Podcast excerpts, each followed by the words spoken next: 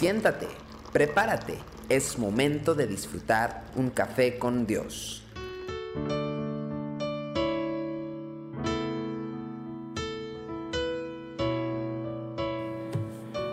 Bienvenidos una vez más a Café con Dios.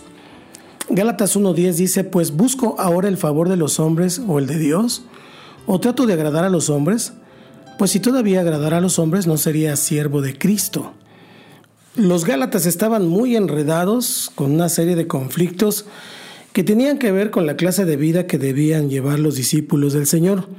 Un grupo de judaizantes argumentaba que era necesario que los nuevos convertidos eh, incorporaran a sus vidas las prácticas de la ley para ser salvos.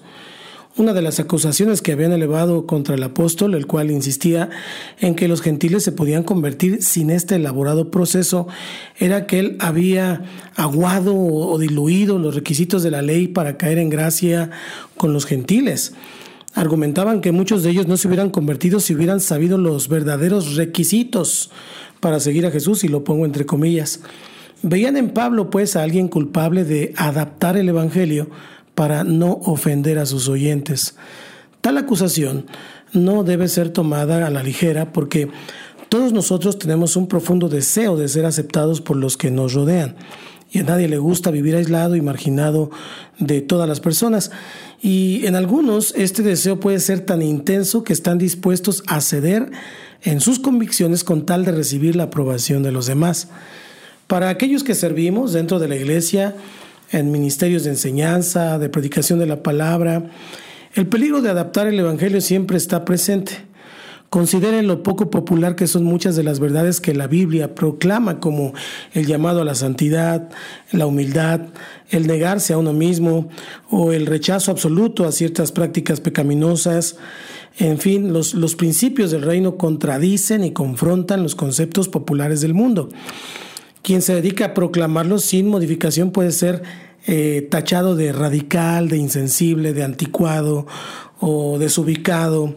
En fin, es mucho más fácil adaptar el mensaje a la cultura en la que vivimos, hablando y proclamando aquellas verdades que serán bien recibidas por el pueblo. Y de hecho, esta es una tendencia que está caracterizando a la Iglesia de Cristo en los últimos tiempos. Pablo afirma en su segunda carta a Timoteo que en los últimos tiempos dice, porque vendrá tiempo cuando no sufrirán la sana doctrina, sino que teniendo comezón, comezón de oír, se amontonarán maestros conforme a sus propias concupiscencias y apartarán de la verdad el oído y se volverán a las fábulas. Esto está diciendo el apóstol Pablo a la iglesia, en este caso a Timoteo, el capítulo 4 de la segunda carta, versículo 3 al 4. Tenemos que observar Qué radical es la respuesta de Pablo a las acusaciones de los judaizantes de la iglesia de Galacia. Él declara sin rodeos que no es posible servir a Cristo si uno desea agradar a los hombres. Una cosa es incompatible con la otra. Quien se dedica a proclamar la verdad de Dios debe estar dispuesto a convivir con los reproches, los reclamos, los malentendidos de todos aquellos que se escandalizan por nuestra enseñanza, porque al fin y al cabo pues es lo que dice la palabra. Usted y yo no buscamos escandalizar deliberadamente ni crear conflictos, mas será uno de los resultados inevitables de proclamar la verdadera palabra de Dios. Personas que se sienten incómodas o personas que no están totalmente contentas con el mensaje. Pero todo ministro debe evaluar si está dispuesto a pagar este precio para ser fiel a su llamado. Martín Lutero decía, vive en paz si es posible, mas vive la verdad, cueste lo que cueste. Te invito a hacer esta oración junto conmigo para que puedas encontrar la verdad. Señor Jesús, te pido perdón por mis pecados y en esta hora me arrepiento de cada uno de ellos. Hoy te abro mi corazón y te recibo como mi Señor y como mi Salvador. Enséñame la verdad, sé que tú eres la verdad. Te lo pido en el nombre de Cristo Jesús. Amén.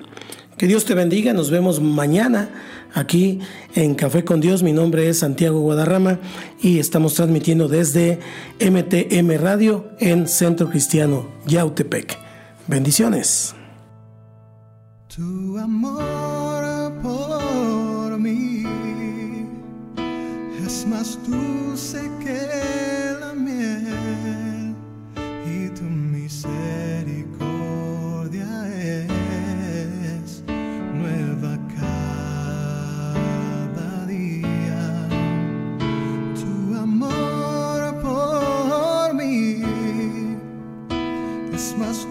dulce que la miel y tu misericordia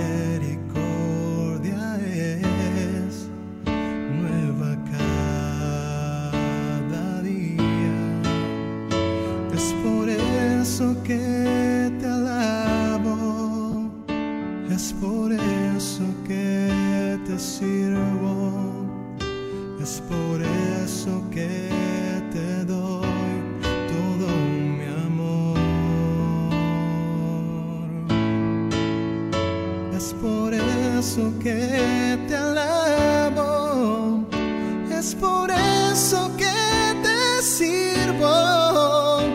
es por eso que te doy todo mi amor.